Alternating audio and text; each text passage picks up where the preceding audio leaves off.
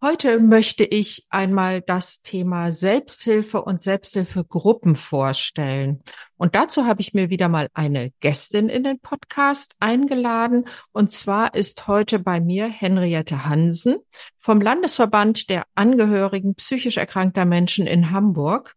Und sie erzählt nicht nur ihre eigene Angehörigengeschichte, sondern schlüsselt einmal auf, welche Möglichkeiten Selbsthilfeorganisationen bieten können.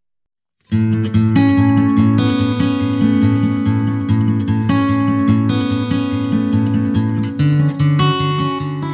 willkommen bei Angehört, deinem Podcast, wenn du dein Leben mit einem psychisch erkrankten Menschen teilst, mit Informationen und Impulsen für deine Selbstfürsorge.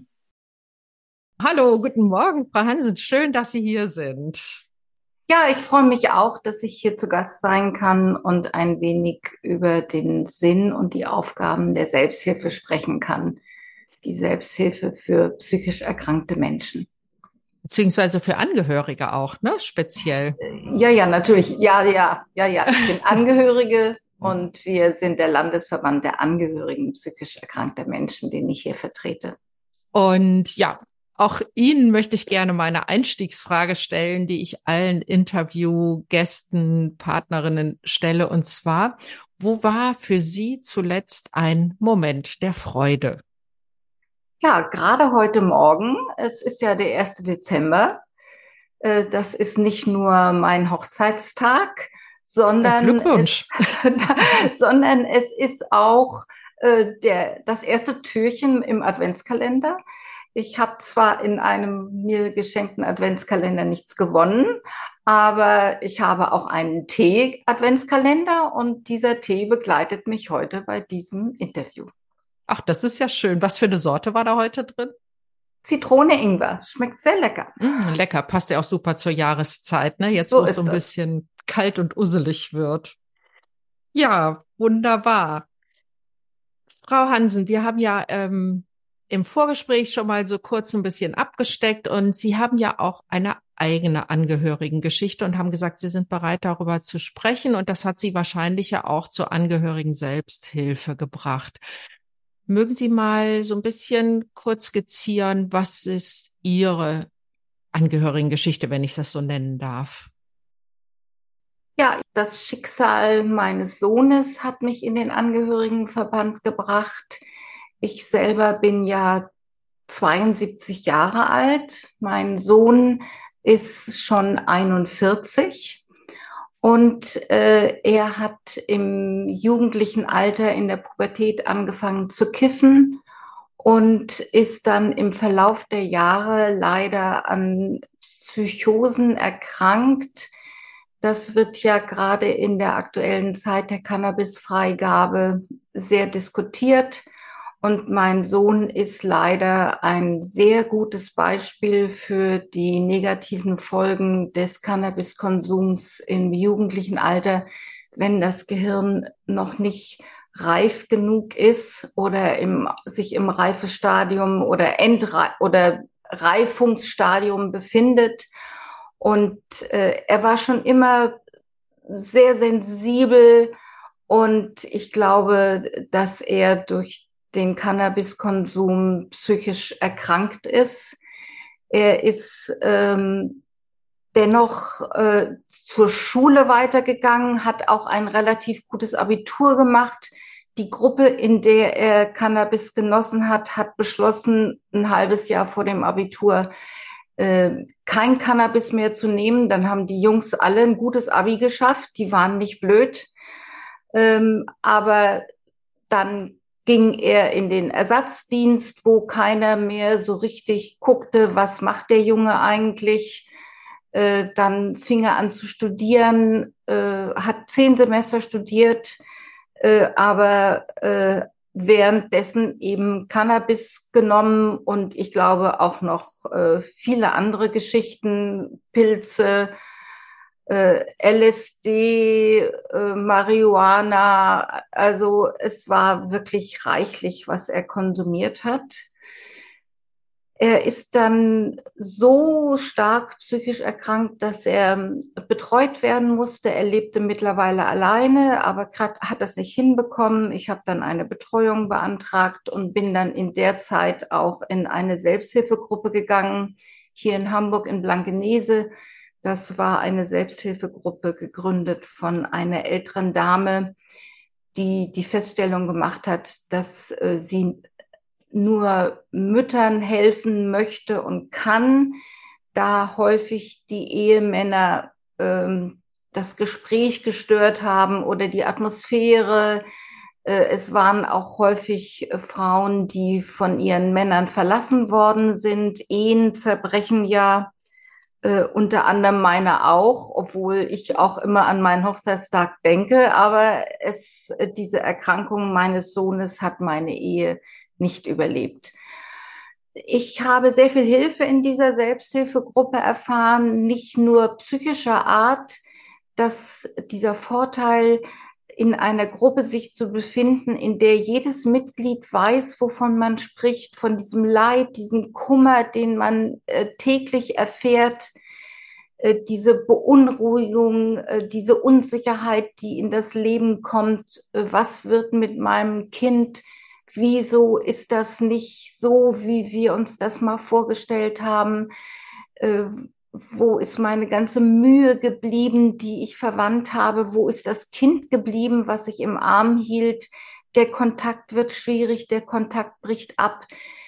Ähm, dafür bekommt man sehr viel Verständnis in der Selbsthilfe und zwar selbstverständlich ist die Selbsthilfe. Das, was man bei nicht betroffenen Angehörigen oder Eltern alles mühsam erklären muss und oftmals keine Verständnis dafür findet, das ist in einer Selbsthilfegruppe eben ganz anders.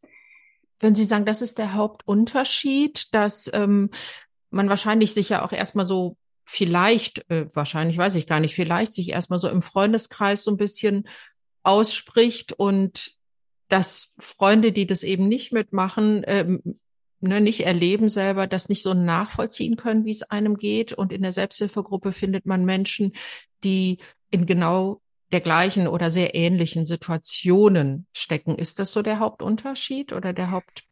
Ja, das, das ist genau der Hauptunterschied. Man wird eben selbstverständlich in seiner Sorge wahrgenommen und aufgenommen, gehalten, getröstet. Äh, es wird einem Mut zugesprochen. Das, was die gute Freundin zwar auch kann, aber es belastet sie sehr viel mehr als betroffene Angehörige. Betroffene Angehörige, mit denen man zusammen spricht, fühlen sich bestätigt und sagen, ah, oh, du hast dasselbe Problem wie ich. Wir sind uns gleich. Wir sind auf Augenhöhe. Und die Freundin, die keinen psychisch erkrankten Angehörigen hat, der tut man zwar leid, die sieht dann auch, dass man Kummer hat, aber es belastet sie sehr viel mehr und irgendwann interessiert es sie auch nicht mehr. Sie hat andere Themen. Äh, meine Freundinnen haben gesunde Kinder, die haben Enkelkinder, die freuen sich des Lebens. Ähm, da gibt es andere Sorgen aber eben nicht diese.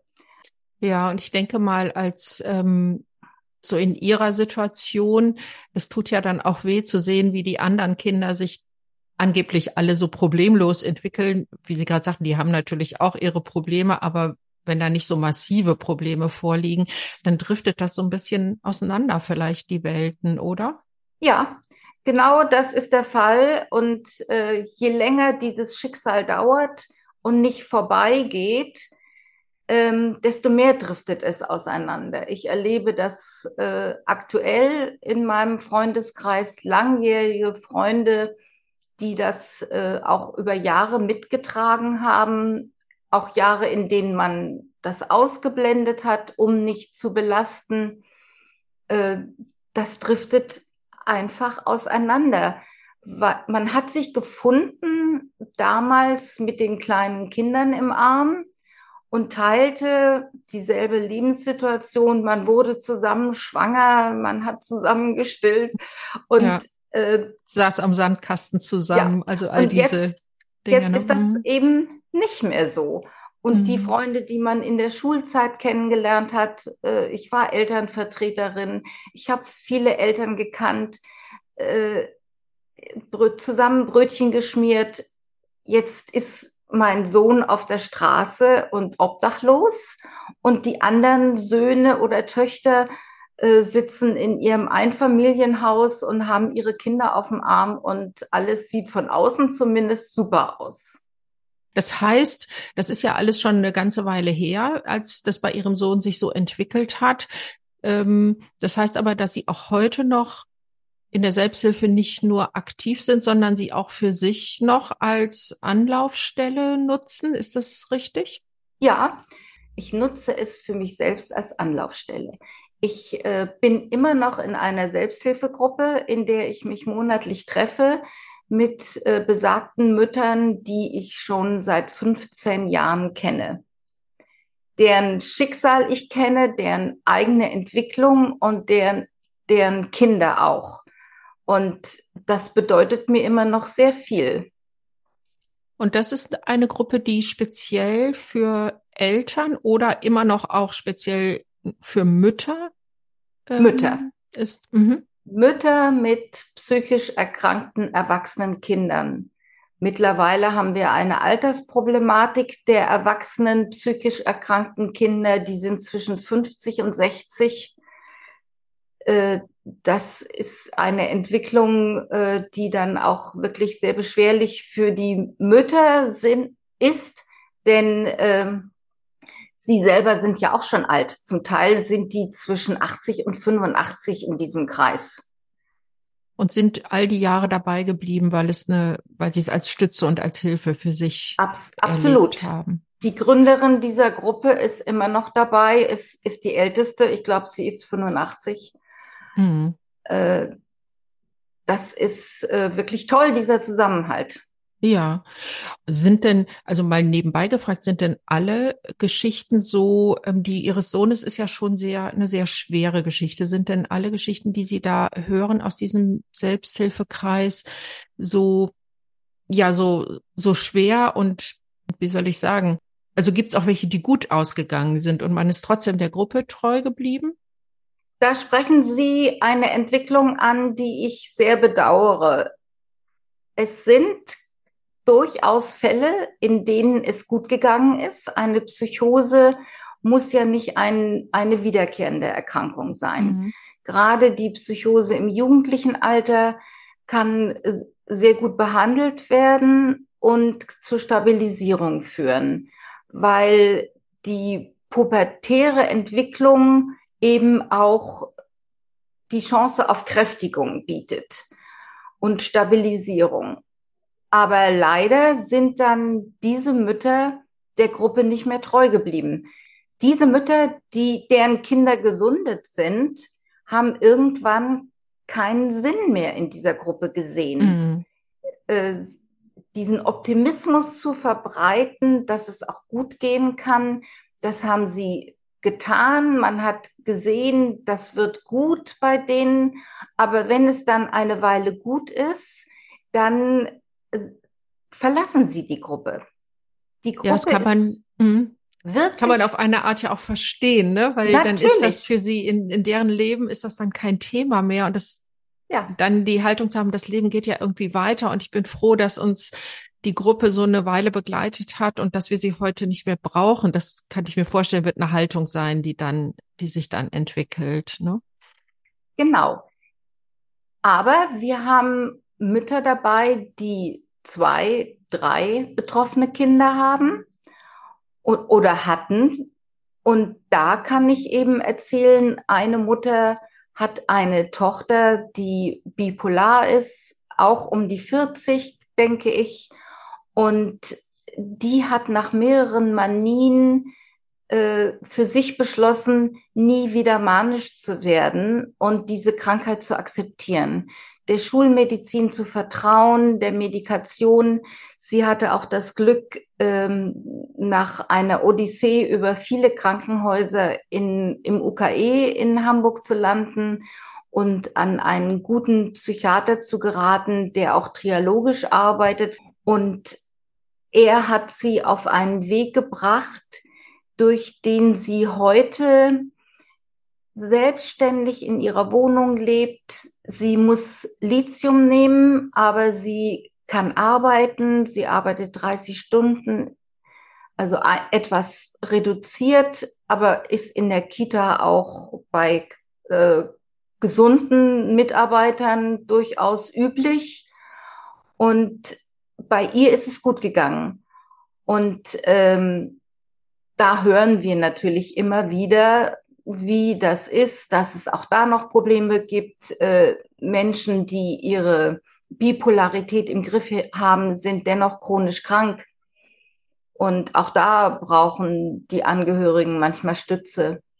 Aber äh, das ist dann so ein Aspekt, der in der Selbsthilfegruppe eben auch ähm, eine mögliche positive Entwicklung immer wieder aktualisiert das ist ja dann schön, solche Entwicklungen auch mitzubekommen, ne? weil Bipolarität, muss man vielleicht nochmal dazu sagen, ist ja nun keine äh, leichte psychische Erkrankung. Das ist ähm, das, was man auch als manisch-depressive Erkrankung bezeichnet und ähm, eine Manie. Also das ist auf jeden Fall ja medikamentenpflichtig und da ist es gut, wenn jemand irgendwann für sich zu dem Schluss kommt, ich akzeptiere das und lasse mich auf die Medikation ein. Vielleicht sollten wir, Sie haben gerade ein Stichwort fallen gelassen, das nochmal kurz aufklären, ähm, trialogisches Arbeiten, was das bedeutet. Ja, der Trialog ähm, wurde eigentlich entwickelt äh, von der Dorothea Bock, eine psychisch Erkrankte in Hamburg, die auch Bücher geschrieben hat äh, die auch am UKE angebunden war bei Professor Bock. Mhm. UKE, vielleicht ganz kurz, Universitätsklinikum Eppendorf in Hamburg. Ja, ähm, und sie hat gefordert, diese psychischen Erkrankungen müssen in, im Trialog bearbeitet werden. Das heißt also auf der einen Seite Ärzte und Pflegepersonal, auf der anderen Seite der betroffene Kranke und auf der dritten Seite die Angehörigen. Was äh, noch vor 20 Jahren, als meine, als mein Sohn krank wurde, absolut nicht selbstverständlich war. Ja, und dabei wäre es so hilfreich, die Angehörigen stärker mit einzubeziehen. Auf jeden Fall. Das? Mhm. das? ist äh, mittlerweile auch eine Forderung, die immer wieder geäußert wird und die auch immer lauter wird, Gott sei Dank.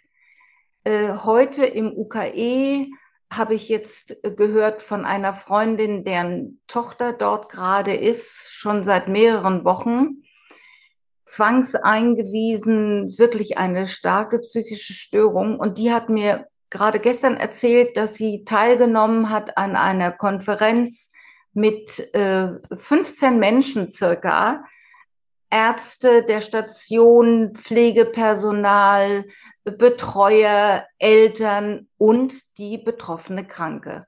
Mhm. Das hat sie nach, nach fünf Minuten allerdings überfordert, aber diese, diese Vorstellung oder dieses Ziel, alle Betroffenen an einen Tisch zu bringen und auf einen Informationsstand, ist eben sehr wichtig. Das ist ein systemisches Arbeiten, was ja, ja. auch in anderen Kontexten schon mhm. sehr verbreitet ist. Mhm. In der Jugendarbeit, bei äh, straffällig gewordenen Jugendlichen versucht man ja auch alle Beteiligten an einen Tisch zu bekommen, dieselben Informationen zu geben. Und so macht man das mit psychisch Kranken eben mittlerweile auch. Und ich halte das für sehr wesentlich. Es ist, sind ja auch Erkrankungen, die wirklich das ganze System, System Familie mit ähm, betreffen. Ne? Und jetzt sagen Sie, es wird gefordert, da können wir vielleicht mal auf die Verbände zu sprechen kommen, weil das sind ja diejenigen, die das fordern, dass mehr trialogisch gearbeitet wird, denke ich. Ne? Sie vertreten den Landesverband Verband der Angehörigen psychisch erkrankter Menschen in Hamburg. Das suggeriert ja, es gibt auch einen Bundesverband. Ich weiß, dass es ihn gibt. Mögen Sie mal diese Verbandsstruktur ein bisschen vorstellen? Also es gibt den Bundesverband, der äh, sehr viel professioneller arbeitet. Wir arbeiten ja ehrenamtlich in Hamburg. Wir haben äh, ganz wenige Bürostunden, die wir uns leisten und wir haben ein ganz kleines Büro. Aber der Bundesverband äh, arbeitet eben sehr viel professioneller und es sind diverse Landesverbände angeschlossen.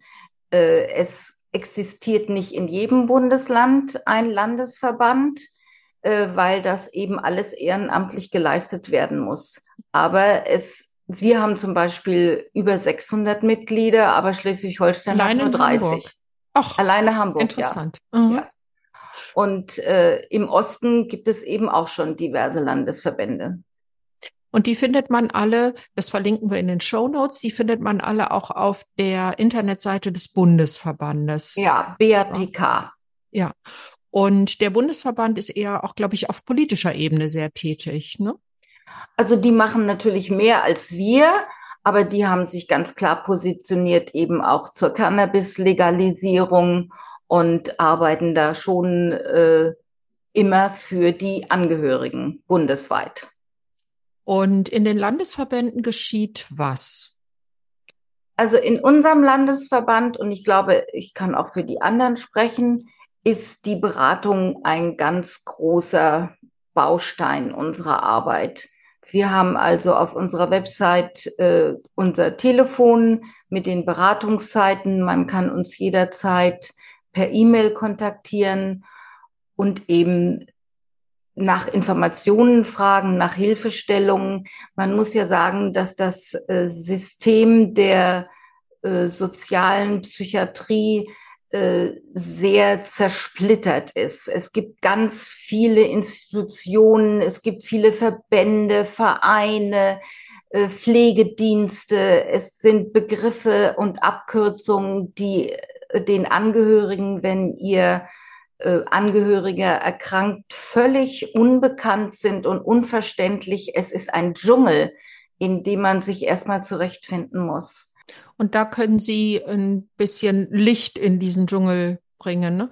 Ja, ich habe auch, ich habe mal eine Podcast-Folge zu dem Thema gemacht, Hilfsangebote, die viele gar nicht kennen mhm. und habe da bei meinen Recherchen auch festgestellt, zum Beispiel sozialpsychiatrische Dienste gibt es noch nicht mal in der ganzen Bundesrepublik. Im Bayern und Baden-Württemberg heißen die dann wieder anders. Ja. Und also das ist alles ziemlich kompliziert. Das heißt, ähm, Angehörige können bei Ihnen anrufen, sich beraten lassen und erstmal ein bisschen Wegweiser bekommen, an wen kann ich mich überhaupt wenden. Ist das, habe ich das richtig verstanden? Genau so ist das. Wir haben also ganz konkrete Adressen.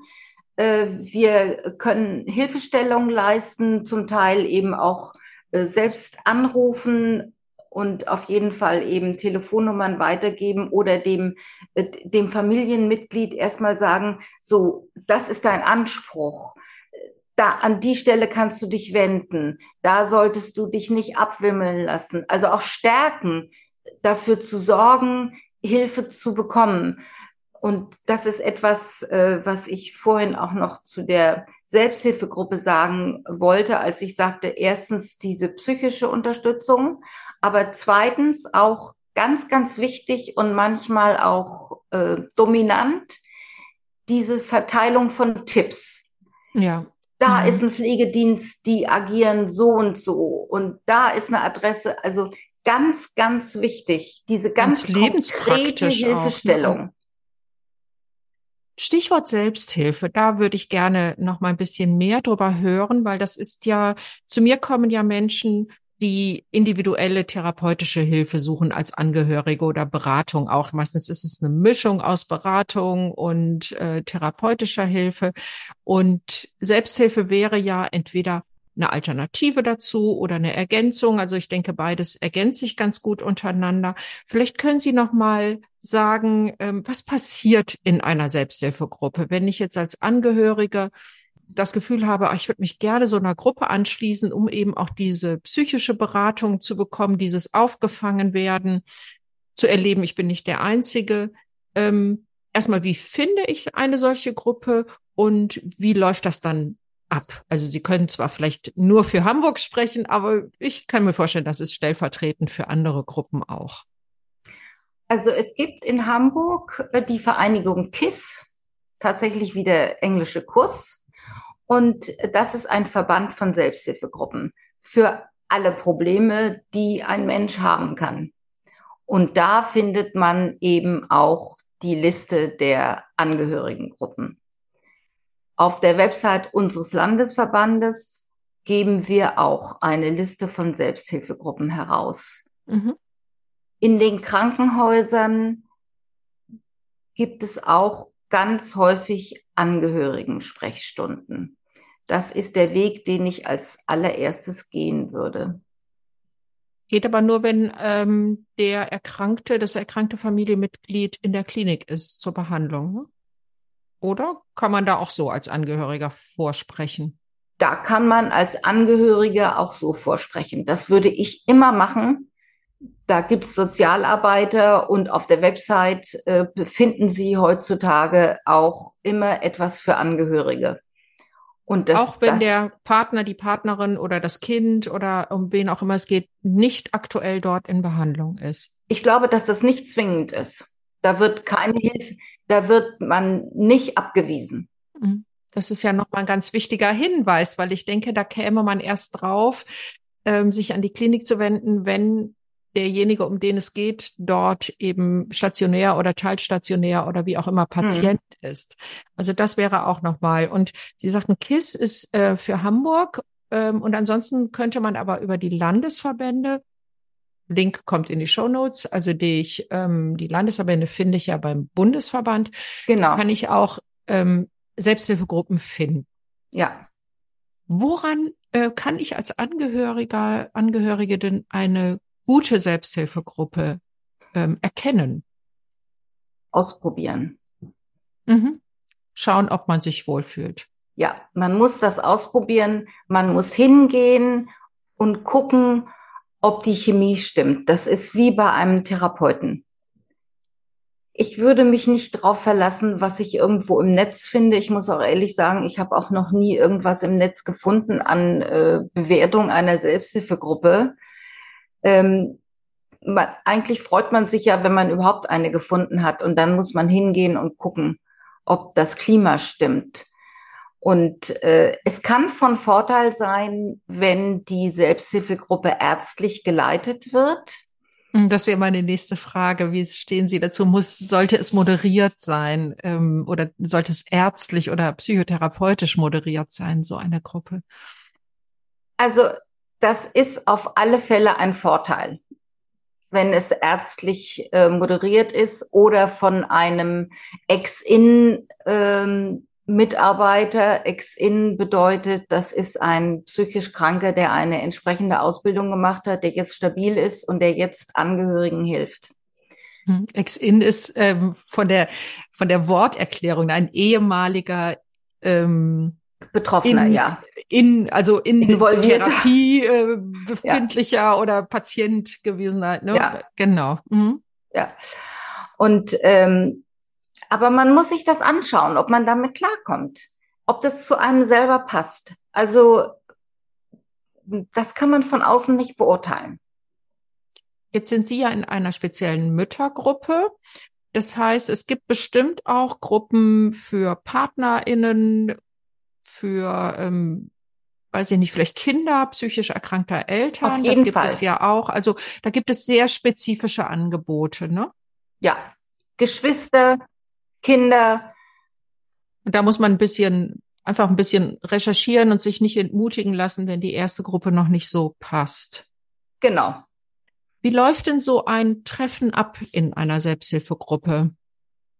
Also wir haben einmal im Monat ein festes Treffen immer am ersten Dienstag abends von 19 bis 21 Uhr.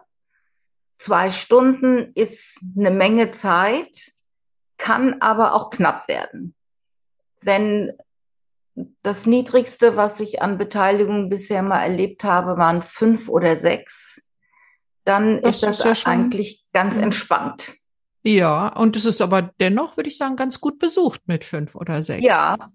Mhm. Äh, aber ich habe es auch schon erlebt, dass zwölf, dreizehn da waren und dann wird es eng. Dann braucht es wirklich eine gute Moderation, äh, die dann auch in der Lage ist, nach zehn Minuten zu sagen, ähm, andere müssen auch sprechen können. Das ist dann nicht immer der Fall. Es gibt natürlich auch äh, immer kritische Situationen, wenn jemand Neues in der Gruppe ist, der einen großen Redebedarf hat, äh, das zu steuern, dass die anderen Gruppenmitglieder, die ja auch einmal im Monat nur die Möglichkeit haben zu sprechen, in diesem Rahmen nicht ganz hinten runterfallen. Deswegen sage ich, man muss das ausprobieren, ob jemand in der Gruppe das gut moderiert. Eine gute Moderation ist wirklich sehr wichtig. Und dann geht es hauptsächlich darum, dann ähm, sich auszutauschen, also Gespräche zu führen. Ähm, oder gibt's auch andere Dinge, die mal, dass mal was gemeinsam unternommen wird oder also wir haben in unserer Gruppe auch schon im Sommer diverse Ausflüge gemacht und haben uns also in der Umgebung von Hamburg Einrichtungen angesehen, angesehen wo psychisch Kranke langfristig untergebracht werden. Das war immer sehr interessant und das haben wir eben als Gruppe gemacht. Mhm. Ist ja dann vielleicht auch ein bisschen einfacher, als alleine sich da auf den Weg zu machen und sich solche Institutionen und so anzuschauen. Ne? Erstens das und zweitens ist es eben ein gemeinsamer Ausflug, wo auch äh, andere Gespräche mal geführt werden als nur über den kranken Angehörigen, was im Übrigen auch äh, bei Weihnachtsfeiern der Fall ist. Also wir feiern auch Weihnachten zusammen und äh, jeder bringt seine Kekse mit und einen Tee und dann wird eben auch mal über was anderes gesprochen. Das ist ja auch, glaube ich, ganz wichtig. Und das ist ja auch das, was ich meinen KlientInnen, also wozu ich sie ermutigen will, weiter die Freundschaften zu pflegen und nicht nur das Thema der, der psychischen Erkrankung zu ihrem alleinigen Lebensthema zu machen, weil das ist ja das, was ähm, dann auch so erschöpfend ist. Ähm, wo sehen Sie den Unterschied zwischen ähm, Selbsthilfe, beziehungsweise wo hat Selbsthilfe auch ihre Grenzen und wann wäre es so aus Ihrer Sicht angeraten, sich auch als Angehöriger selber individuelle äh, therapeutische Hilfe zu suchen? Also ich habe das relativ schnell gemacht, dass ich mir therapeutische Hilfe gesucht habe. Schon äh, ja, als das paar Jahre ging, habe ich gemerkt, dass ich an meine Grenzen komme, dass ich schlecht schlafen kann, dass ich äh, Themen in meinem Leben habe, die ich nicht alleine bewältigen kann. Die Schuldfrage, eine ganz große.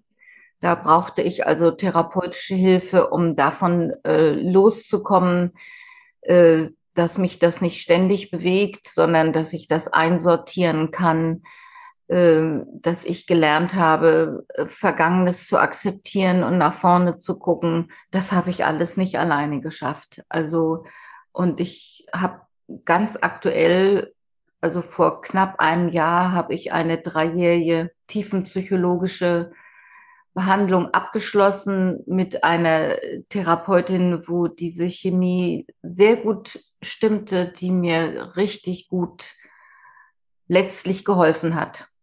Ja, und das ist auch etwas, was eine Selbsthilfegruppe wahrscheinlich ja nicht leisten kann. Ne, so ganz individuell. Wenn Sie sagen Schuldfrage, muss man vielleicht nochmal dazu sagen, es geht ja nicht um echte Schuld, sondern um ihre Schuldgefühle, die wahrscheinlich genau. Eltern ja ganz besonders haben. Und ähm, aber sicherlich auch PartnerInnen. Zu mir kommen hauptsächlich Partnerinnen, muss ich schon sagen, weil meistens hm. sind es tatsächlich Frauen von Männern, die depressiv meistens erkrankt sind. Und auch da steht das Thema Schuldgefühle oft im Raum, vor allem wenn der Partner sich abwendet und sagt, ich, ich kann da im Moment nichts mit dir anfangen, so ungefähr. Und äh, oder sogar bis hin zu, mein Therapeut hat gesagt, du bist schuld an meiner Depression. Ich bin ja immer vorsichtig bei solchen Aussagen, weil äh, in der Regel kann ich mir vorstellen, dass ein Therapeut so etwas nicht gesagt hat, ja. aber das Thema der Partnerschaft war wahrscheinlich irgendwie Thema und man hört ja manchmal Dinge und macht dann selber etwas daraus. Und das ist natürlich für die betroffenen Angehörigen eine ganz schlimme Aussage. Ne? Und es geht also um Schuldgefühle und nicht um schuldhaftes Verhalten, was sie mhm. gezeigt haben. Mhm.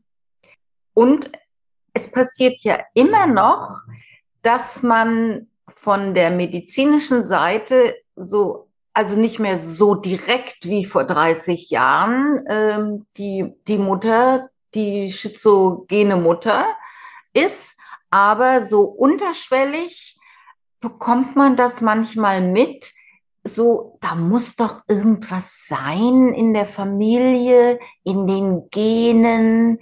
Was ist da passiert, dass ihr Kind so krank geworden ist? Also ein, ein Verdacht oder eine Stimmung, irgendwas am Horizont, was überhaupt nicht auftaucht, wenn mein Kind Leukämie hat, zum Beispiel, oder sich ein Bein gebrochen hat oder Kinderlähmung. Also schwere Erkrankungen, die aber eben somatisch sind.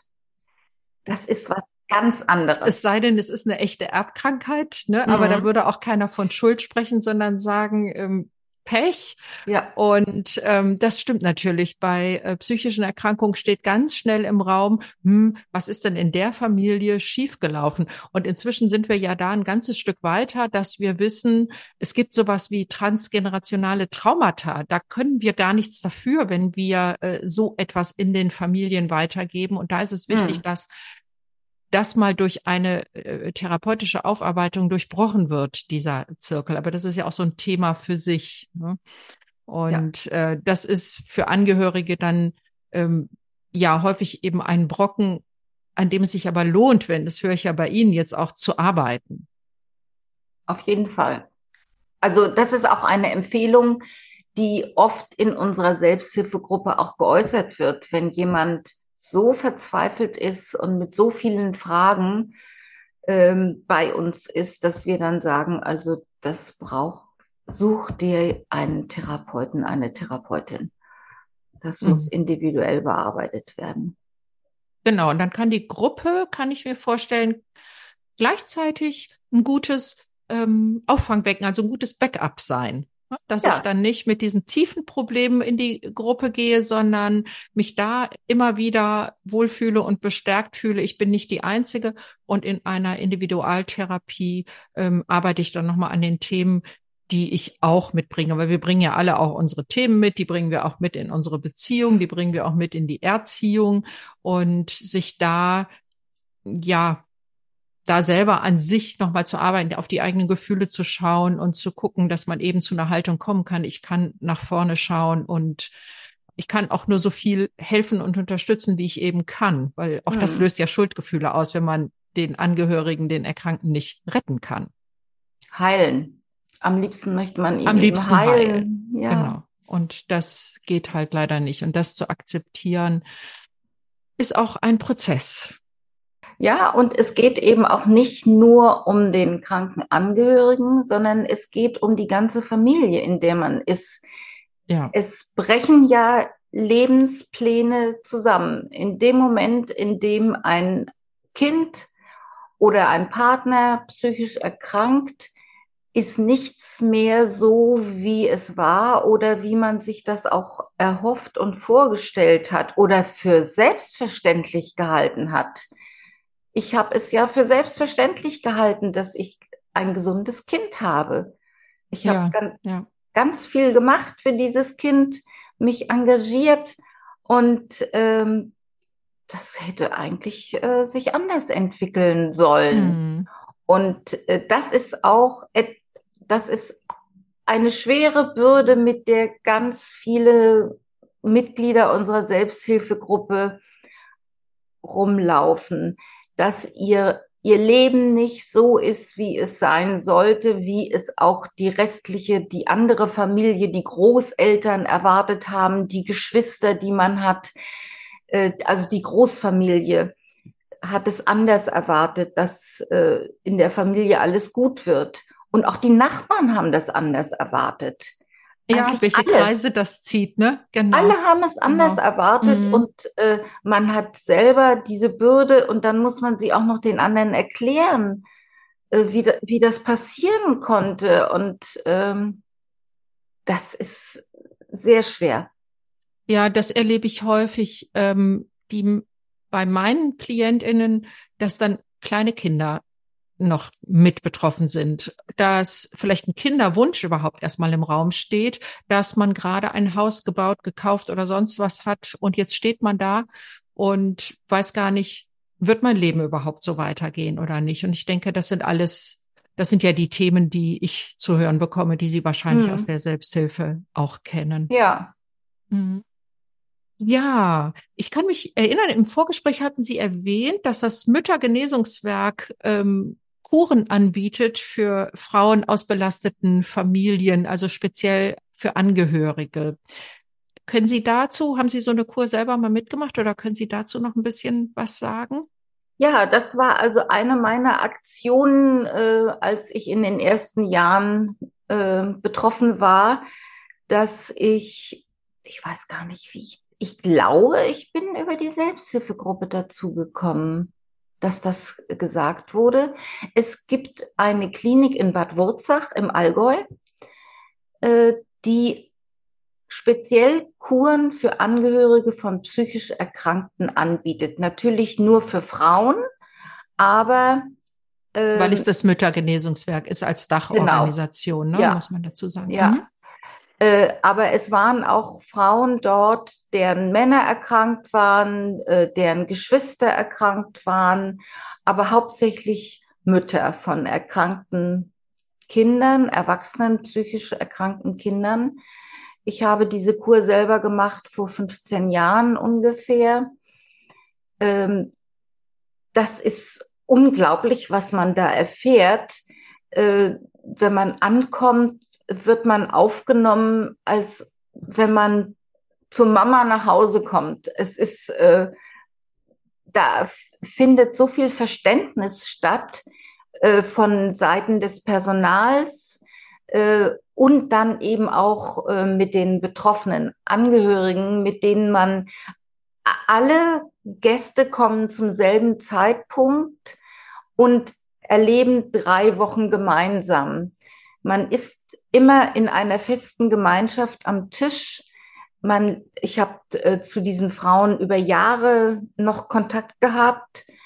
Ähm, man macht zusammen äh, Sport, Nordic Walking, äh, man äh, hat Moorpackungen und Rückenmassagen. Also es wird sich um jemand, um einen gekümmert in einem Ausmaß, was also wirklich sehr erholsam ist. Man hat auch Vorträge zu den Themen man hat therapeutische Gespräche. Ähm, man kann so ein richtiges Paket ne, von ja. äh, umsorgt werden, weil äh, Angehörige sind ja häufig die Versorger ne, oder ja. Versorgerinnen der der Erkrankten und der restlichen Familie und so, vor mhm. allen Dingen, wenn es die Frauen sind. Und dann das mal, Sie sagten gerade, es ist wie wenn man zur eigenen Mutter nach Hause kommt. Also das sagt ja schon alles, wie viel Wärme da ähm, ja man da erfährt. Das äh, verlinke ich auf jeden Fall auch ähm, nochmal in den Shownotes, dass man das findet. Also übers Mittagenesungswerk würde man ja. das finden. Ne? Ich rate ja sehr häufig meinen Klientinnen, sich mal um eine eigene Reha tatsächlich auch zu kümmern. Es mhm. wird in der Regel auch genehmigt, wenn kleine Kinder dabei sind, äh, sage ich immer, schauen Sie doch mal, ob Sie mal eine Mutter-Kind-Kur machen. Das wird, äh, also ich habe es noch nicht erlebt, dass jemand sagt, das ist abgelehnt worden dauerhaft. Also ne, diese, diese Grad der Erschöpfung, mit denen die Menschen kommen, ist auf jeden Fall äh, Grund genug, eine Reha zu beantragen und auch bewilligt zu bekommen. So habe ich es bisher bei meinen äh, Klientinnen hm. eigentlich erlebt. Also wir haben es schon erlebt, dass es abgelehnt wurde.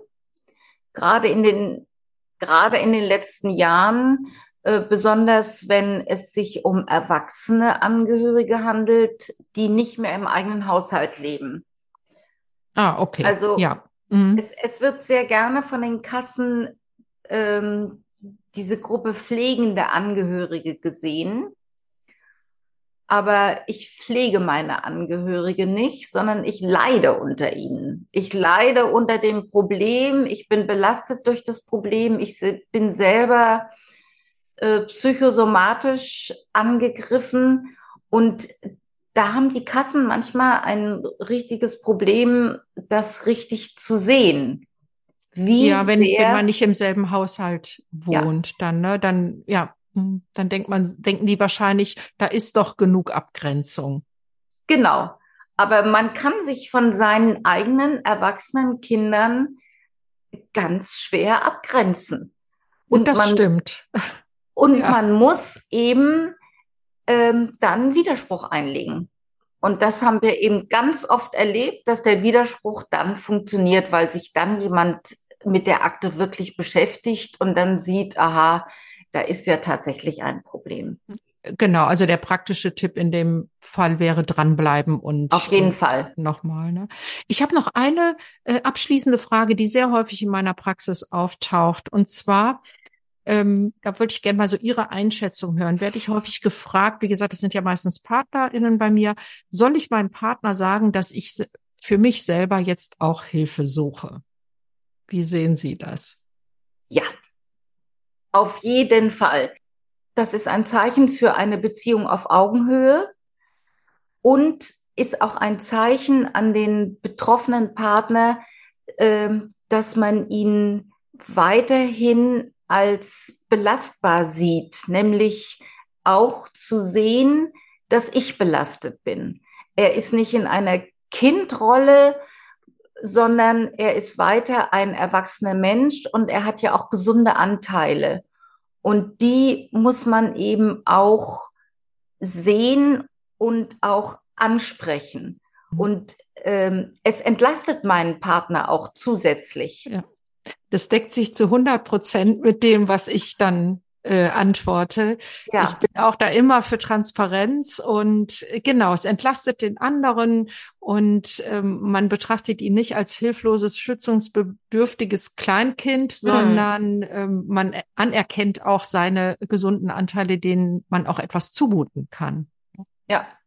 Und ich habe das eben, also ich habe auch ein ähm, einen Partner, mit dem ich zusammenlebe, der seit einigen Jahren Panikattacken hat und äh, der dann eben auch gesagt hat, wenn ich ein Problem hatte und so, besprich das doch mit deiner Therapeutin. Ja, äh, wunderbar. Mhm. Das, das wird helfen. Mhm. Und das entlastet auch die Beziehung. Wenn der Kranke weiß, dass mein Partner jemanden hat, wo er Hilfe bekommt. Ja, genau. Also das ist ja wieder mal das Fazit.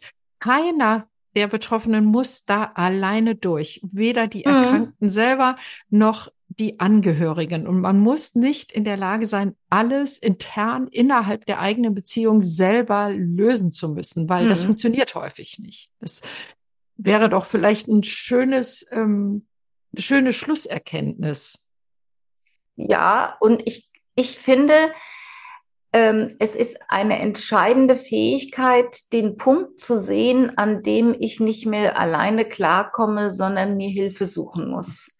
Ja. Und, und ich ja. glaube, dass mir das geholfen hat, durch diese ganzen äh, Jahre zu kommen, dass ich in der Lage war, meine Scham zu überwinden und zu sagen, so, jetzt bin ich dran, ich brauche Hilfe. Mhm. Das ist ein tolles Schlusswort, finde ich. Schön. Schön.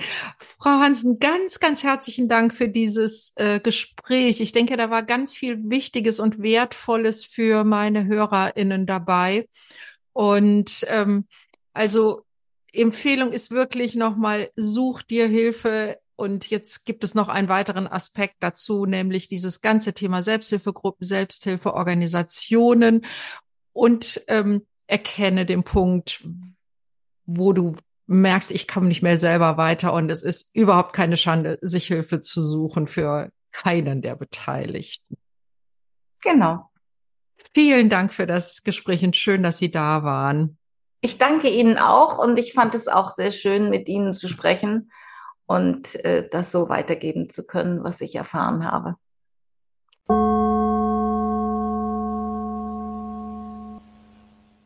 Wie du als Angehöriger oder Angehörige Hilfe in einer Selbsthilfegruppe findest, das verlinke ich dir alles in den Show Notes.